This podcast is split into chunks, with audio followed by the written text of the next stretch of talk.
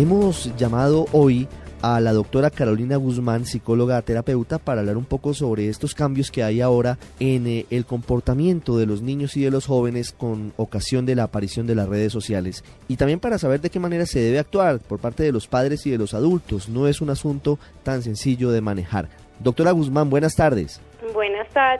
¿Cómo te? Doctora, gracias por estar con nosotros. ¿Qué tanto ha sido el cambio generacional en el comportamiento de los niños y los jóvenes ahora con la explosión de redes sociales, Facebook, Twitter, Instagram y tantas otras?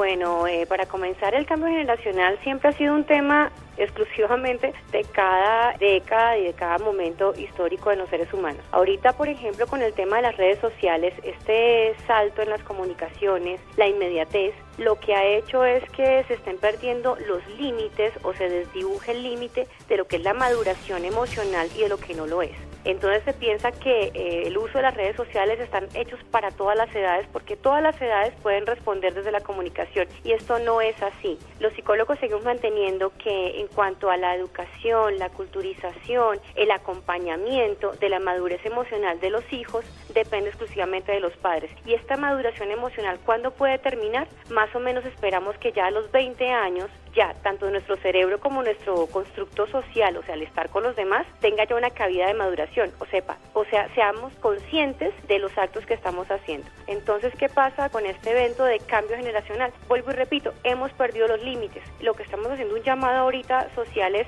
que los padres volvamos a tener los límites en la comunicación con nuestros hijos, no tanto el control, sino el involucramiento, saber qué están haciendo, qué les interesa, qué no, como antiguamente se tenía eh, ese espacio, poder dialogar con los hijos acerca de sus amigos, acerca de lo que está pasando en otros momentos, sino que hoy en día se habla del tema de la intimidad, ¿no? Que hay que respetarla, que, que uno no tiene por qué contarle a los papás lo que está pasando, papá respétame, y resulta que no es así. Entonces el tema del cambio generacional es que hoy no se está teniendo en cuenta el tema de los límites, la ley nos ha tenido que llamar la atención a los padres a recordarnos que ese es nuestro rol principal, enseñar a los hijos a madurar emocionalmente. Hay un asunto allí, es que obviamente con el paso de los años y en la generación actual, todo eso se considera una intromisión. No sé en qué momento se perdió esa autoridad en muchos casos, no digo que en todos, pero para que los padres eh, vigilen y determinen en qué están sus hijos. En algún momento esta realidad actual de teléfonos inteligentes y de computadores y de inmediatez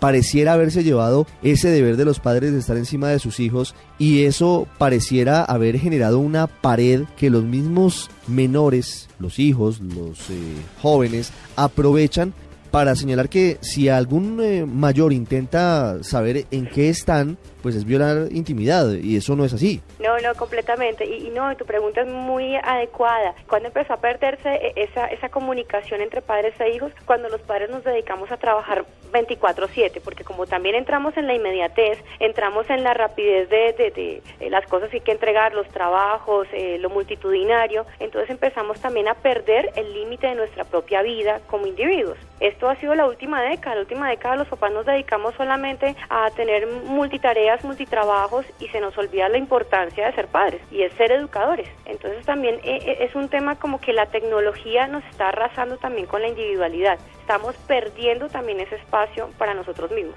El llamado hoy es a recordemos las buenas maneras, o sea, si, si tú algún día eh, eres un ser humano importante, eres un ser humano destacado, también aprende a delegar, si no eres tú el que necesariamente tiene que estar pendiente de tus hijos, pídele, no sé, a tus hermanos que son los tíos, eh, a los padrinos o, o, madrinas, que también estén pendientes de estas personitas que están creciendo. Entonces es también el llamado a la red social, pero la red social real, no la red social de la internet. Hay que volver a esas reuniones familiares, a decirle, bueno, eh, fulanita, vecina, le encargo a mi hijo un momento porque tengo que salir del trabajo, también llamar a la comunidad para que esté pendiente de los hijos de, los vecinos prácticamente. Entonces que hemos olvidado esas buenas prácticas y nos hemos dedicado solamente a la tecnología y nos hemos deshumanizado. ¿Cómo puede hacer un padre de familia para recuperar esa potestad?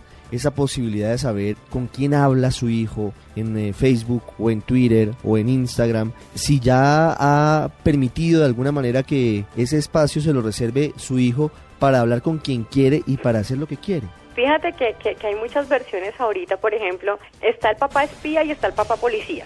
El papá espía es aquel que se pone a, bajar un montón de eh, software de la red para poder eh, tratar de manipular la información que tiene el teléfono inteligente del hijo o, en la red que está el hijo. Ese es el papá espía y que termina enterándose un montón de cosas casi que parecido cuando nosotros teníamos diarios y escribíamos en cuadernitos con, con candadito. Claro.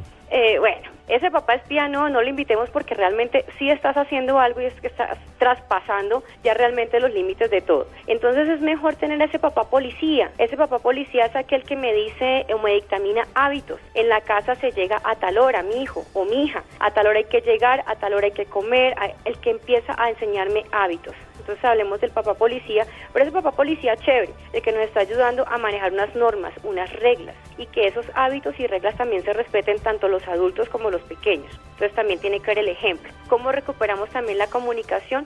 En algún momento he escuchado también que hay padres policías que se dedican a hacer grupos de WhatsApp con los hijos. Entonces en algún momento como que también se integran en ese, en ese espacio de la tecnología de una manera amigable, una manera en que a este, en este horario podemos manejar las redes, en este horario no. Y contarles un poco también como a manera de prevención los posibles peligros que pueden tener las redes como la vida misma. O sea, antiguamente nos decían no hablen con extraños, no le reciban a nadie en un papelito en la calle, no, eh, si, va, si va a cruzar la carretera, mire quién está a los lados por si de pronto le va a pasar algo. Es lo mismo que hay que hacer ahorita con las redes sociales, hablarles mucho de la prevención, que no todo el mundo tiene intenciones buenas y no necesariamente llenarlos de miedo, porque también hay papás que exageran y empiezan a llenar de miedo a los hijos, los hijos se vuelven paranoicos o también lo que hacen es alimentar la curiosidad, porque recordemos que cuando somos adolescentes y niños... Lo prohibido es lo más buscado. Que más queremos, claro, porque naturalmente el ser humano, el cerebro humano es curioso y entre más nos dicen no, más queremos conocer eso desconocido. Entonces también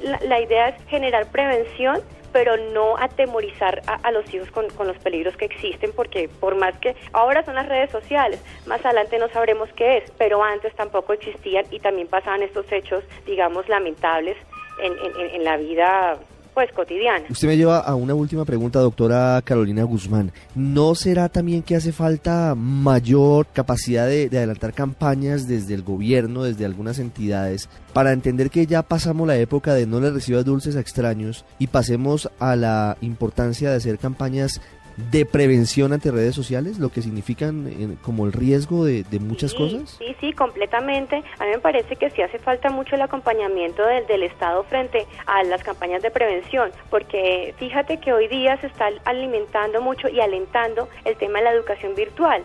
Entonces, el acceso a las redes también está hablando de redes de conocimiento, pero no se les está contando a los estudiantes los posibles riesgos del mal uso de las redes de conocimiento. Entonces, sí estoy de acuerdo que hacen falta campañas, hace falta de nuevo la maduración a nivel de la publicidad en cuanto a que nos inviten a humanizarnos, a que nos cuidemos mutuamente, a que estemos pendientes de lo que le pasa al vecino, a que estemos pendientes de lo que le pasa a mi compañero del colegio. Entonces hace falta de nuevo el, llamado al, compañerismo, digo yo, porque es que estamos como muy solos, muy tirados al, al mire a ver usted qué, qué hace y mire a ver usted cómo se salva. Entonces sí estoy de acuerdo contigo, Ricardo. Doctora Carolina Guzmán, gracias. No, gracias a ti, buena tarde y buen fin de semana.